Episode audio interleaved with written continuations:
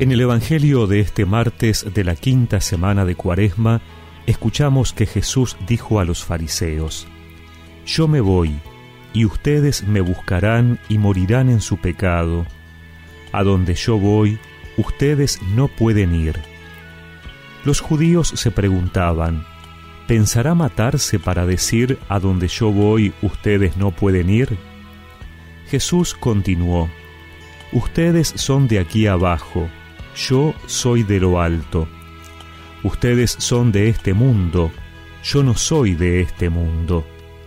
Por eso les he dicho, ustedes morirán en su pecado, porque si no creen que yo soy, morirán en su pecado.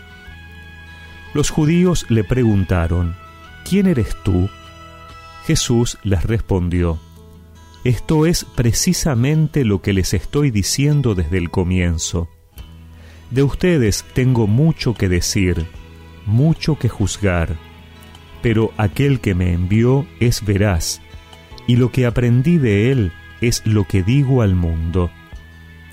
Ellos no comprendieron que Jesús se refería al Padre.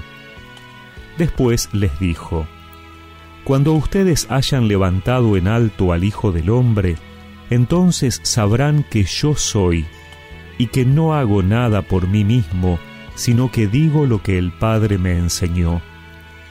El que me envió está conmigo y no me ha dejado solo, porque yo hago siempre lo que le agrada. Mientras hablaba así, muchos creyeron en él.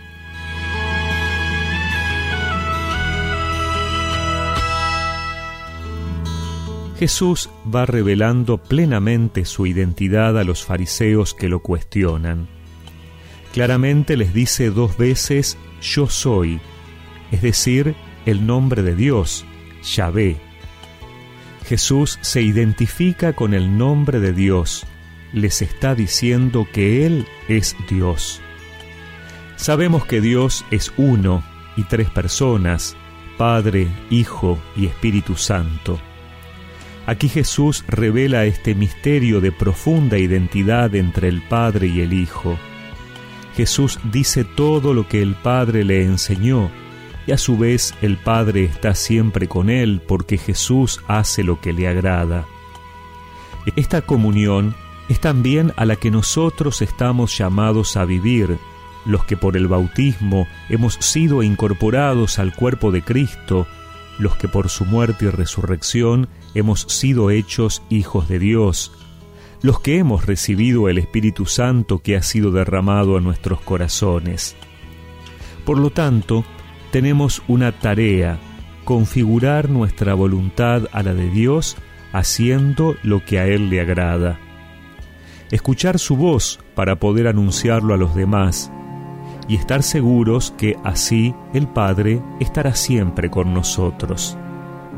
En este tiempo de cuaresma, miremos a Cristo levantado en lo alto, es decir, en la cruz, para recordar que Él nos ha introducido en este misterio de amor. Renovemos esa alianza que se actualiza cada Eucaristía y preparemos nuestro corazón para la próxima Pascua. son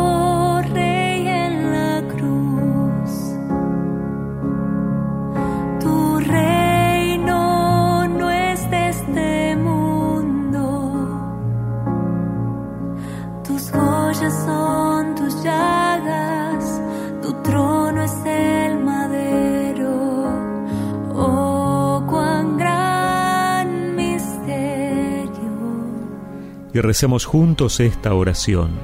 Señor, que al contemplarte en la cruz pueda dimensionar cuánto nos amas y cuánto has hecho por nosotros. Amén. Y que la bendición de Dios Todopoderoso, del Padre, del Hijo y del Espíritu Santo los acompañe siempre.